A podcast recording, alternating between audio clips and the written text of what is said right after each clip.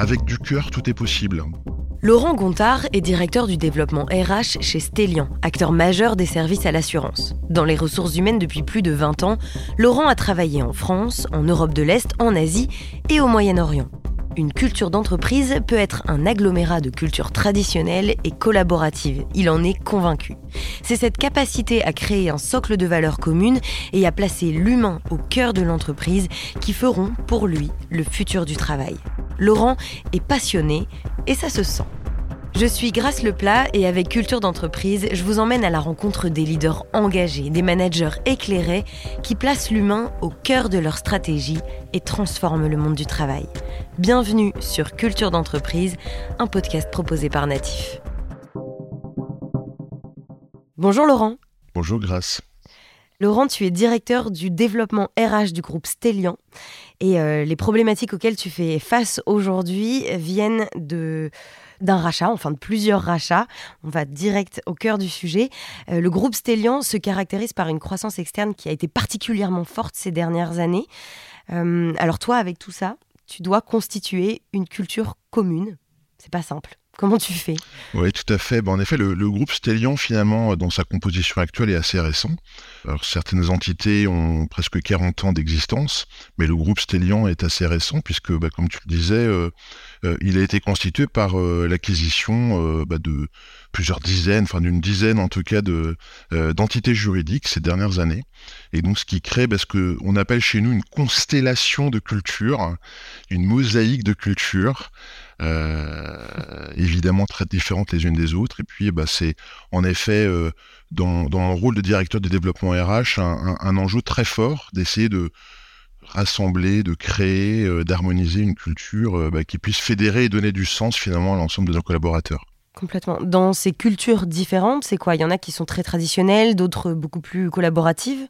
Oui, tout à fait. On a euh, ben, certaines filiales ou certaines activités du groupe qui peuvent être apparentées, par exemple, à des, ce qu'on appelle l'esprit start-up, avec des sociétés qui sont extrêmement flat dans leur organisation, dans leur culture managériale, une habitude de d'échanger, voilà, de manière très fluide entre, entre les collaborateurs et les et, les managers.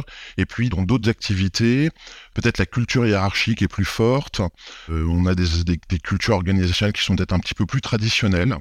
Euh, voilà, donc tout ça, bah, l'enjeu, c'est de faire cohabiter toutes ces cultures finalement bah, pour la performance du groupe. Et puis euh, voilà, donc c'est bien l'enjeu en tout cas qu'on mène aujourd'hui. Et aujourd'hui, s'il fallait définir un petit peu la culture d'entreprise du groupe, ce serait quoi? Alors, on a une culture très technique. Stellian, c'est un acteur euh, majeur en France, en Europe, des services à l'assurance. Donc on est des, euh, des spécialistes de la gestion du risque. Et ce qui rassemble nos collaborateurs, c'est d'abord le goût de la technique. On a des experts, nos collaboratrices, nos collaborateurs sont souvent des ingénieurs, des architectes, des gens qui viennent voilà d'une formation technique. Et donc il y a un goût, il y a une vraie appétence pour des sujets techniques. Donc ça c'est euh, quelque chose qui fédère en tout cas euh, les collaborateurs du groupe. Et puis on a aussi un deuxième euh, pendant de, la culture d'entreprise qui est le coût du client. On a euh, plus de 1000 experts en assurance euh, qui interviennent chaque jour chez euh, les professionnels, les particuliers, lorsque ces professionnels et ces particuliers rencontrent un sinistre, un dommage. Et donc, on, on, interagit chaque jour avec des personnes qui viennent de subir voilà un coup dur dans leur dans leur existence, un, incendie, une fuite d'eau, en ce moment avec les tempêtes par exemple. Et donc il y a un vrai un vrai goût, une vraie appétence de nos professionnels, de nos collaborateurs pour euh, l'échange avec les, clients dans ces situations extrêmes. Est-ce qu'il y a une possibilité, au final, dans le groupe, de passer d'une entité à une autre? Alors, c'est effectivement, ça fait partie euh, bah, de, ce, des actions qu'on mène aujourd'hui pour euh, travailler sur la culture d'entreprise. C'est-à-dire que c'est évidemment pas facile parce que quand on intègre des sociétés, euh, bah, chaque société évidemment a son modèle social, a son, a son organisation et, et, et, la mobilité, elle n'est pas tout de suite possible. Il y a un vrai travail RH à faire justement d'harmonisation des systèmes, d'harmonisation des métiers, d'harmonisation des voilà des, fiches de poste, etc. Et donc bah, tout ça, c'est le travail qu'on mène justement pour pouvoir accélérer la mobilité. Et très clairement, nous dans nos dans nos priorités aujourd'hui pour développer cette culture commune, en tout cas chez Stellian, le sujet de la mobilité interne est super important parce que bah, donner l'opportunité à nos, collaborateurs de passer d'une activité à une autre, d'un métier à un autre. On a 30 métiers, on a plus de 30 métiers, on est présent dans 120 sites en France, donc euh, il y a des opportunités euh, incroyables chez Stellian, en tout cas de, développer une carrière, de changer de métier, de développer des compétences, etc. Et justement, bah, la culture d'entreprise doit nous permettre d'offrir ces opportunités aux collaborateurs. Mm. Euh, je voulais en parler un petit peu après dans le podcast, mais euh, ça, me vient maintenant, alors soyons spontanés. J'allais dire, euh, au niveau du recrutement, j'imagine que toi aussi tu gères le recrutement. Est-ce que c'est une demande des, des, jeunes ou des jeunes arrivants, en tout cas, d'avoir cette possibilité d'évolution à la fois verticale et horizontale? Bah, Pas pour tous, en fait. Alors c'est vrai que certains, euh, peut-être, peut-être effectivement, les plus jeunes générations euh, euh, demandent ce qui est possible de faire, ou en tout cas une curiosité plus importante, en effet, sur les métiers, les opportunités dans le groupe. C'est vrai que c'est un sujet qui revient quand même euh, régulièrement dans les entretiens, euh, dans les entretiens d'embauche. Et je pense que justement le fait que le groupe Stellion euh, ait autant de métiers et autant même de, localisation géographique, c'est ça fait partie en tout cas d'un point fort dans notre très clairement dans notre marque employeur. Alors justement Laurent, donc pour résumer un peu, donc tu disais 120 sites en France, donc plusieurs entités différentes qui font partie maintenant du groupe. Est-ce que ton objectif c'est de créer, disons, d'uniformiser un petit peu toutes les cultures Ou est-ce que euh, tu vas créer une autre culture qui va toutes les enrober Ou est-ce que tu as une autre technique, disons, pour euh, créer une culture d'entreprise commune? Ben, c'est une, une bonne question parce que bah, il y a plusieurs angles d'attaque en effet. Euh, et souvent, j'ai envie de dire, euh, moi j'étais consultant pendant longtemps, et c'est vrai que souvent en France, on aurait tendance, euh, dans des sociétés qui ont grandi beaucoup par croissance externe, à vouloir euh, harmoniser, mettre un peu, enfin créer des clones. très clairement, moi j'y crois pas. Et aujourd'hui, chez Stellion, je crois pas à une culture qui soit complètement harmonisée, où chacun se sente complètement appartenir. Enfin, je pense qu'il y, a des particularités, il y a des singularités. Et ce qu'il faut qu'on travaille, c'est à la fois évidemment sur euh, des repères communs, et on y viendra d'une culture d'entreprise Télion, évidemment, avec quelques repères. Mais euh, bah, ce qui doit faire notre singularité aussi, c'est euh, laisser une certaine autonomie euh, à nos activités, à nos filiales, dans euh, la manière dont ils vont gérer euh, peut-être leurs relations clients, dont ils vont gérer leurs relations avec leurs collaborateurs.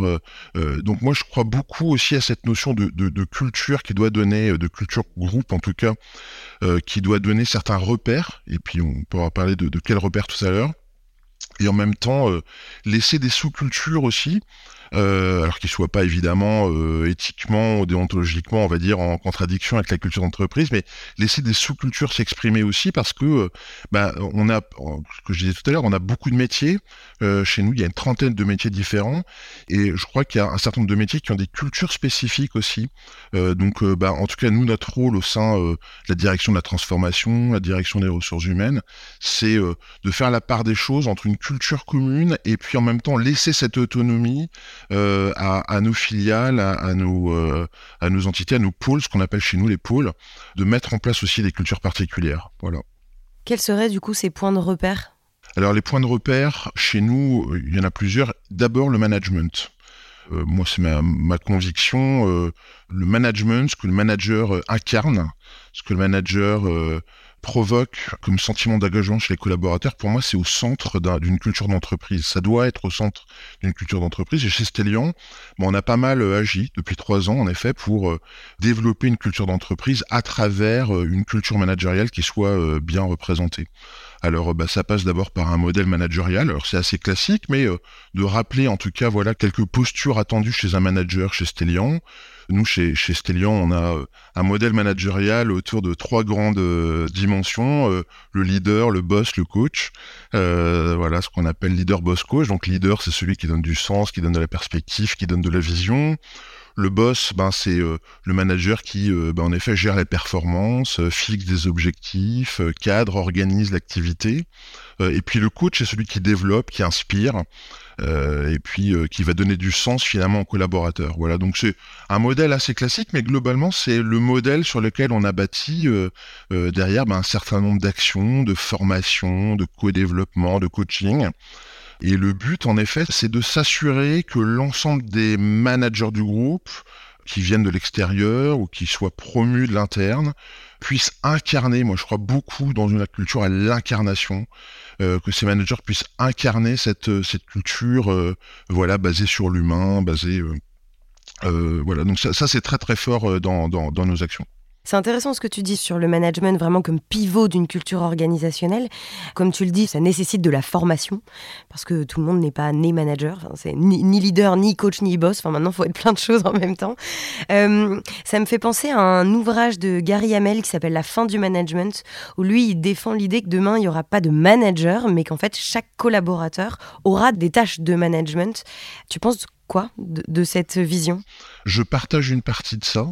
Alors, je crois encore très fortement à l'existence euh, du management. Enfin, je veux dire, je pense que la fonction managériale, alors elle évolue beaucoup. Hein. Il y a beaucoup euh, d'innovation managériale en ce moment dans les organisations, mais je crois beaucoup euh, à la fonction managériale et à la professionnalisation des managers. Enfin, moi, c'est une profonde conviction. Chez nous, chez Stellian, je, je, parlais tout à l'heure, on a une culture technique. Souvent, nos managers, ce sont euh, bah, des gens qui viennent du métier, sont des experts, sont des maîtreurs, des gens qui sont avant tout et dans leur culture euh, des techniciens, des experts, des ingénieurs. Et c'est pas toujours facile. On se rend compte que c'est pas toujours facile de passer euh, d'un poste euh, technique à un poste managérial. Et la culture, elle passe par cette professionnalisation, faire des managers des professionnels du management. Et en même temps, et c'est là que je rejoins euh, Amel effectivement dans son bouquin, c'est que je pense que le manager ne peut plus incarner aujourd'hui le seul pivot. voilà, c'est celui qui à la fois doit être bon techniquement, c'est le référent technique, et puis c'est le coach, et puis il sait tout faire, etc. Euh, aujourd'hui, euh, le manager, ce qu'on apprend en manager et dans le culture managériale, c'est bien à s'appuyer aussi sur euh, des équipes, des individus qui vont aussi prendre chacune, chacun des responsabilisations, être référent dans certains. Donc voilà, moi je pense que c'est un tout. C'est, on est on est dans du systémique ici. L'un n'empêche pas l'autre. Pour moi, je crois un à la professionnalisation des managers et deux à, à une responsabilisation accrue aussi des collaborateurs qui pourrait aussi être amené à prendre petit à petit certaines, euh, euh, je pense, enfin certaines responsabilités du manager. Je pense notamment, par, exemple, aux réunions. Enfin, si on doit parler des réunions d'équipe, voilà, c'est le, le, rituel que tout le monde connaît. On a tous eu des, euh, des réunions. Le modèle traditionnel, c'est la réunion animée par un manager qui va définir un emploi du temps, enfin un agenda, qui va animer, faciliter les discussions, souvent apporter du contenu ben, moi je crois, enfin beaucoup à un manager qui va être aussi, en capacité aujourd'hui de faire animer, de demander à ses collaborateurs d'animer la réunion, d'être euh, parfois en position haute parce qu'il le faut. Il y a certains sujets où le manager doit être en position haute et dans d'autres sujets en position basse, à, écouter, à faire émerger en tout cas des idées auprès de ses collaborateurs. Donc voilà, enfin pour moi le, manager et peut-être pour résumer sur cette culture managériale. Moi, je viens du monde du coaching et euh, j'aime beaucoup cette idée du manager coach, hein, de, cette, idée du manager coach qui est à la fois en capacité d'adopter une posture haute dans son style de management, c'est-à-dire voilà de, euh, bah, fixer des objectifs, de donner une vision, euh, d'être un repère, hein, d'être un phare finalement, et en même temps aussi d'adopter une posture basse de, de, celui qui développe, celui qui, qui crée la confiance et qui fait émerger les talents. Donc ça, il y a une nécessité de formation. Oui, il y a une nécessité de formation, mais pas que, parce qu'on sait que la, la formation, c'est indispensable. Clairement, c'est indispensable. Euh, moi, mes convictions par rapport aux formations managériales, c'est euh, beaucoup de sociétés investissent sur des euh, formations one shot, c'est-à-dire deux jours, trois jours, et les managers sont contents. Puis finalement, ben voilà, ça, ben, après ils ont peut-être plus de mal à mettre en place les actions et les postures attendues. Moi, ma conviction, c'est que le management, c'est un apprentissage continu qu'on ne devient pas un jour en se réveillant euh, un bon manager. Euh, le bon manager, c'est souvent celui justement qui sait faire preuve d'humilité, euh, qui se connaît bien, ça passe par une bonne connaissance de soi, donc qui est en capacité de porter un regard plutôt objectif sur, sur elle, sur lui, sur ce qu'il ou elle sait bien faire ou sur ses axes de développement. Euh, et donc nous, dans, dans ce qu'on essaye de, créer euh, et d'initier euh, auprès de nos managers, c'est justement dans, dans, nos formations et dans nos actions, ben, c'est d'aider nos managers justement à faire preuve de cette humilité, à développer cette connaissance de soi, et ce qui va leur permettre derrière à la fois ben, d'être bien dans leur posture managériale aujourd'hui, mais de continuer aussi à se développer. C'est pour ça qu'on a intégré par exemple ben, du coaching. Certains managers peuvent voilà bénéficier de coach. On essaie de démocratiser justement le coaching aussi, euh, de, pouvoir offrir à un certain nombre de collaborateurs qui ne sont pas d'ailleurs que des managers. On offre aussi euh, du coaching, des séances, des sessions de coaching euh, à des collaborateurs qui ne sont pas managers, et justement pour développer cette connaissance de soi, cette volonté d'apprendre, de se développer en continu. C'est très intéressant tout ce que tu nous dis là. Et puis, par cette conversation-là, ça montre aussi, toi, ta passion, entre guillemets, pour le travail de demain. Euh, c'est vraiment un sujet qui t'anime. Euh, bon, voilà, tu, connais euh, Gary Hamel. J'imagine que tu lis pas mal de livres aussi sur le management, sur l'entreprise. là, on le voit en 20 ans avec Internet, avec le numérique, le monde du travail a complètement changé. Dans 30 ans, qu'est-ce que sera le monde du travail? Qu'est-ce que tu en penses, toi? Quelle est ta vision là-dessus? C'est pas évident, hein, parce qu'effectivement, euh, on voit bien, comme, euh, comme tu le rappelais, euh, le monde a tellement évolué en 20 ans. Si on m'avait demandé il y a 20 ans comment je voyais le, le, monde du travail en, 2000, en 2023-2024, je sais pas si j'aurais pu répondre. Ce qu'on voit, c'est qu'il y a évidemment des transformations profondes. Évidemment, la technologie, l'intelligence artificielle, ChatGPT, etc. vont transformer nos métiers. On lit, on entend que la grande majorité des métiers qui existeront même en 2030 ou 2040 n'existent pas encore aujourd'hui. Donc ça c'est dingue. Moi, il y a quelque chose qui m'anime toujours, euh, euh, que je garde toujours en tête, et notamment euh, dans ma fonction aussi de, de, responsable, directeur de la formation au sein du groupe, c'est que une compétence technique, aujourd'hui, une compétence métier, a une durée de vie moyenne de 5 ans. C'est-à-dire que globalement, on, change de métier technique, on change d'expertise tous les cinq ans. On doit réapprendre un métier tous les cinq ans. Donc ça interroge en effet bah, d'abord sur nos rôles. Enfin moi déjà ça m'interroge sur mon rôle aussi, euh, directeur de développement RH, et notamment euh, bah, pour développer la capacité des collaborateurs, un, à désapprendre, deux, à réapprendre. Enfin voilà, globalement à apprendre le devoir de l'entreprise euh, aujourd'hui et, demain encore plus sera vraiment d'être une école au final, d'apporter des compétences quoi. Mm. Ouais, tout à fait. Moi, j'en suis persuadé. Je pense, mais c'est tout à fait le bon terme. Je pense que un de nos devoirs, une de nos missions, c'est de devenir une école, à la fois pour s'assurer que nos collaborateurs, nos collaboratrices euh, développent bien euh, les compétences qui sont utiles, euh, bah à notre activité, à notre business, qui vont nous permettre ben, d'atteindre nos objectifs stratégiques, mais et surtout vont permettre d'élever les collaborateurs humainement, euh, personnellement, alors pas que professionnellement, mais aussi humainement et personnellement. Euh, quand on parle de culture, pour moi, la culture, la définition euh, première de culture, c'est quelque chose qui élève voilà, je suis cultivé, euh, je, donc euh, je m'élève et je vais, je vais m'inspirer quelque chose qui m'inspire. Et donc je pense que les, organisations, pour pouvoir continuer à être attractives, pour pouvoir euh, continuer effectivement, voilà, à attirer des talents, à fidéliser des talents, doivent pouvoir nourrir, alimenter intellectuellement aussi les collaborateurs et les collaboratrices à travers voilà une mission aussi sociale, etc. Donc, et je pense que le fait d'avoir une école de formation interne doit permettre aussi, offrir l'opportunité aux collaborateurs de s'élever, d'apprendre et de se développer aussi personnellement et, humainement. C'est Laurent Chorin euh, qui, euh, dans un épisode de Culture Entreprise, justement, tu vois qui c'est Laurent Chorin ou pas? Non. Euh, DRH du groupe Mazar. D'accord, ah qui, justement parle de l'entreprise école. Alors pour le coup, c'est une entreprise de conseil. Lui, il sait très bien que les jeunes, enfin que les salariés, en l'occurrence, sont souvent des jeunes. Ils arrivent en sortie d'école. Ouais c'est euh, une période de leur vie qui va être très intense, disons.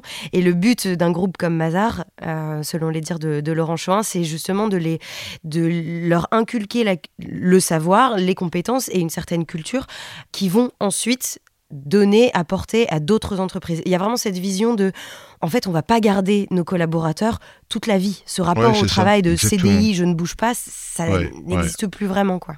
Oui, tout à fait.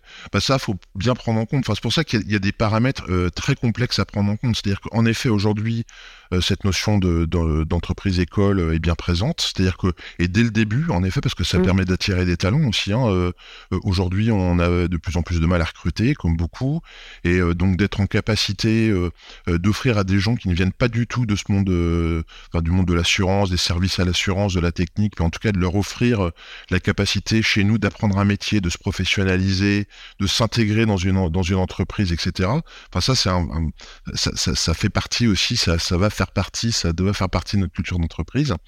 Et puis euh, derrière, en effet, on voit bien que le rapport des collaborateurs avec l'entreprise évolue. Euh, on est de plus en plus dans des sociétés où on fait intervenir euh, des prestataires externes, où on voit bien, moi c'est quelque chose qui me marque profondément euh, lors, des entretiens de recrutement que je peux avoir, notamment avec des, plus jeunes aujourd'hui. Le CDI, qui était le sacro-saint pendant longtemps chez, les, jeunes, et puis pas, d'ailleurs que les jeunes, aujourd'hui c'est moins valorisé. J'ai pas mal de, candidats qui me disent, moi je suis pas intéressé par un CDI, ce qui m'intéresse c'est venir chez vous pour une expérience de six mois, un an, et puis euh, dans un an, j'ai prévu de faire euh, le tour du monde euh, avec mon conjoint, conjointe, etc. Donc là, je viens juste, voilà, apprendre pendant un an.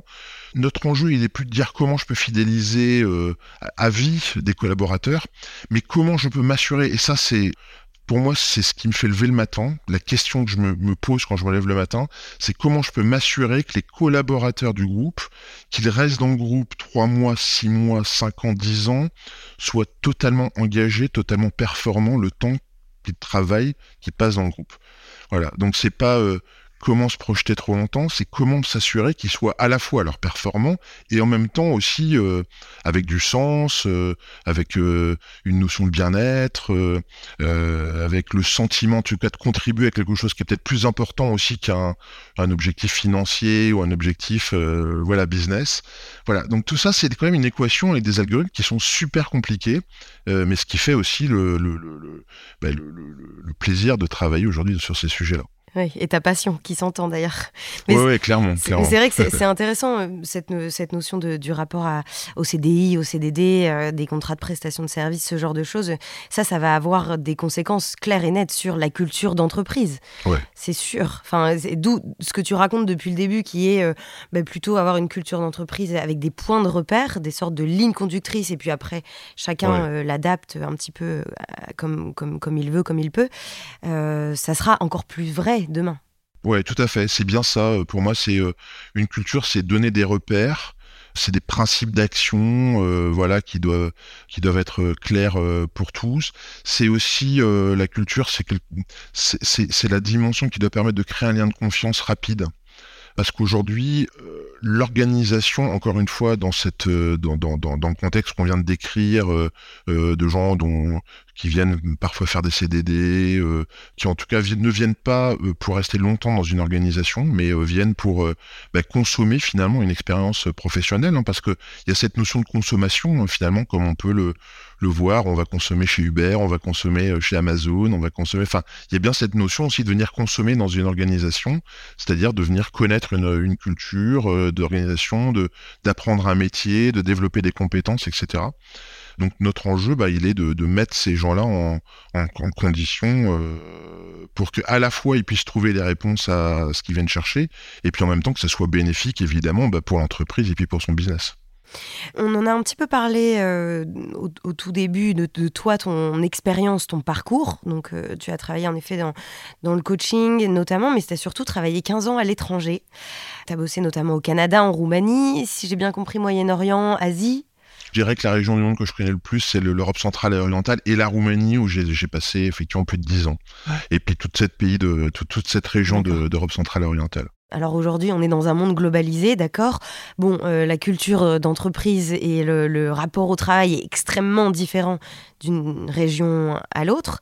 Quel est le regard que tu poses euh, là-dessus par rapport à aujourd'hui et aussi, du coup, au monde de demain?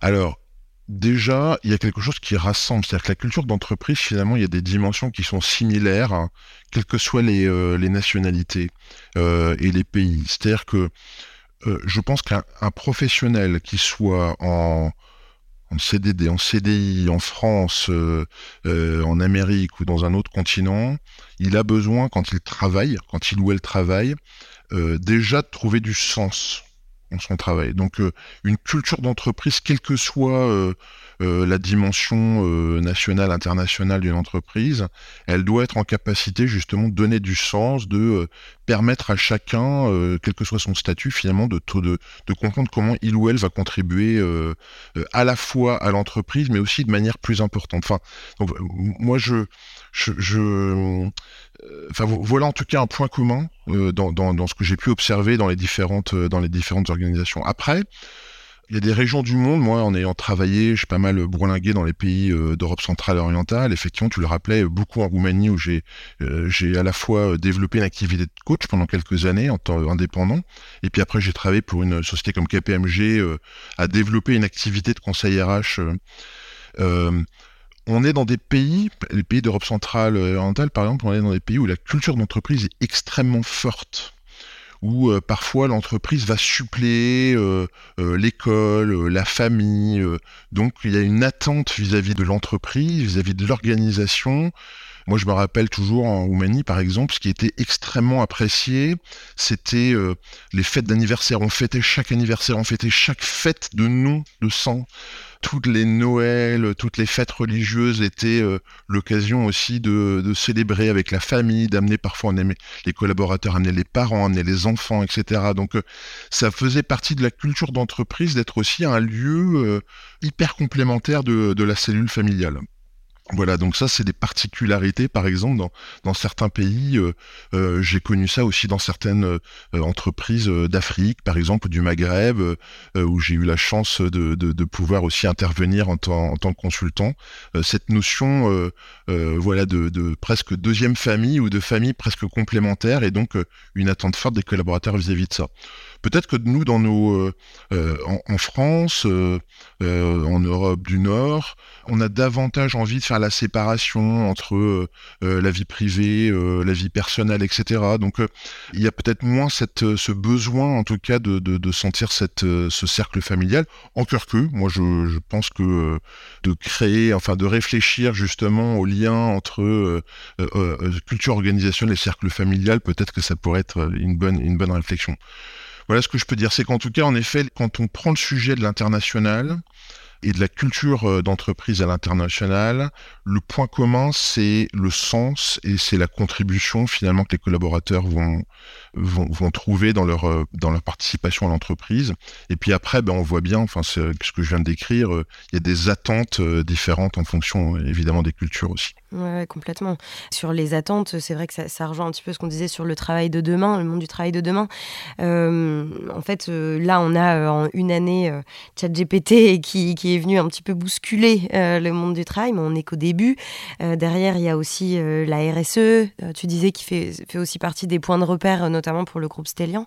Oui. Tous les enjeux d'écologie. Et puis après, quelque chose aussi qui reste essentiel, un et problématique, enfin, la, question de la cybersécurité, qui feront encore plus partie de nos quotidiens demain. Ouais. Bah, là, effectivement, il y a beaucoup de choses. Alors, tu parlais de la RSE. En effet, euh, chez Stellion, euh, c'est un socle également fort aujourd'hui de création d'une culture commune. Et on a un vrai rôle euh, à jouer. Alors, et c'est pas uniquement pour faire plaisir à nos clients. Je pense que c'est une vraie vraie accroche. D'abord, il, y a une, bon, il y a une importance évidemment sociale, sociétale euh, à développer, avoir une vision euh, euh, RSE dans une organisation. ça permet en effet aussi d'attirer, de fidéliser les talents. Mais je pense que c'est et, et, quand on se projette sur le monde de demain, je pense que inévitablement les sociétés devront prouver leur rôle social, leur contribution à quelque chose qui est plus forte que leur performance individuelle, plus fort que les EBITDA ou leur plan stratégique. Euh, et qu'aujourd'hui et que demain, en tout cas, alors aujourd'hui, c'est peut-être, ça devient de plus en plus important, mais c'est pas forcément indispensable aujourd'hui. Mais demain, une société qui ne saura pas de manière transparente formaliser sa contribution euh, euh, à l'environnement, à l'économie, à la société, etc., sera mis hors jeu euh, et une société qui n'aura qu'une vision euh, purement euh, financière, euh, de performance ou nombriliste, on va dire, à mon avis, sera mis en jeu par, par les talents et ne gagnera pas la guerre des talents. C'est Emery Jacquia, dans un autre épisode de Culture d'entreprise, qui lui dit l'entreprise de demain sera engagée ou ne sera pas. je partage complètement. Et je trouve ça très intéressant. Euh, et c'est aussi, voilà, c'est se dire qu'en fait, euh, la RSE, c'est pas juste pour attirer des talents, c'est aussi comprendre qu'il y aura un enjeu économique à s'engager. Clairement. Et, c'est vrai. Et aujourd'hui, euh, bon, il y a beaucoup de sociétés qui font encore un peu de, enfin, ce qu'on appelle du greenwashing, etc. Mm. Ou en tout cas mettent la RSE comme quelque chose, voilà, qui fait partie de. Et, mais il y a une vraie réflexion. Enfin, moi, c'est ce que, en, tout cas, puis on est, on est plusieurs dans l'organisation à pousser le COMEX dans une réflexion de euh, encore une fois, la RSE pas seulement au service euh, euh, du business court terme, mais également dans notre projet d'entreprise, dans notre mission d'entreprise. Et c'est ce qui va faire aujourd'hui et demain finalement que bah, le, groupe Stellian perturbera et vivra. C'est dans notre capacité à, donner cette, cette mission sociale, sociétale, environnementale quoi, à notre activité. Laurent, est arrivée l'heure de la citation qui vient euh, conclure un petit peu notre épisode. Est-ce que tu peux nous dire ce que tu nous as préparé? Oui, alors moi, c'est vrai que ça m'a fait réfléchir. J'ai travaillé dans le début de ma carrière dans le domaine du sport, donc je suis très influencé voilà, par des déclarations de sportifs. Je suis toujours très euh, euh, à l'écoute de ce qu'ils disent. Et il y a une, citation que j'aime beaucoup qui est Avec du cœur, tout est possible ⁇ moi, je fonctionne euh, avec euh, beaucoup de passion. Alors, c'est peut-être senti dans mes, dans mes propos aujourd'hui. J'ai beaucoup de conviction, beaucoup de, d'enthousiasme dans les sujets que je traite aujourd'hui. Et bah, pour moi, avoir du cœur, montrer qu'on a du cœur, bah, c'est important dans, les, dans l'entreprise aujourd'hui. Montrer qu'on fait, fait les choses par passion, qu'on est animé par quelque chose de plus important, bah, notamment face aux difficultés, face parfois à des, des situations qui peuvent être un peu complexes, un peu tendues de se dire que voilà, faire les choses avec, euh, euh, avec courage, avec cœur et avec passion, euh, ben c'est important quoi. C'est marrant ce que tu dis là, parce qu'en préparant cet épisode, je suis tombée sur une phrase qui m'a beaucoup parlé, et vu qu'on parle un petit peu du monde de travail de demain, je trouve que, ça s'y prête bien. c'est simplement, au cœur d'un monde digitalisé, l'humanisme deviendra une soft skill très recherchée. Et je trouve que c'est très vrai. Tout à fait. Bah, c'est ce qui nous reste. Hein. Enfin, moi, je pense que les sociétés seront humaines ou ne le seront pas. Hein. Et euh, globalement, c'est ça. Aujourd'hui, euh, une culture d'entreprise, elle doit montrer cette humanité. Alors, à travers la RSE, par exemple, mais pas que. Euh, à travers le management, c'est aussi une façon de développer un modèle humain, finalement, le management. Hein, et de comment on respecte les gens, comment on les fait grandir, comment on apporte de la bienveillance, etc. et pour moi, c'est très clairement, encore une fois, ce qui va permettre de, créer des cultures d'entreprise durables, finalement. Ouais, l'entreprise doit penser au-delà d'elle-même, de son propre intérêt, en fait. Ouais, tout à fait. Et puis à travers un modèle humaniste. Enfin, moi, je, enfin, cette notion de, d'humanité et de modèle humaniste, pour moi, est très, euh, est, très présent et ça anime en tout cas mes actions. D'accord, bah très bien. Merci beaucoup de nous avoir partagé tout ça, Laurent. Merci, Grâce, c'était un plaisir. À bientôt. Merci d'avoir écouté cet épisode. Ce podcast vous a plu? Partagez-le autour de vous et abonnez-vous pour ne pas rater les prochains épisodes. Au fait, vous connaissez Natif? Chez Natif, nous mettons la culture de l'écoute au cœur de vos projets. Avec l'audio, on va raconter votre histoire, engager vos collaborateurs et pourquoi pas challenger votre newsletter. Bref, le champ des possibles est dingue. On va révolutionner votre com interne. Rendez-vous sur natifpodcast.fr.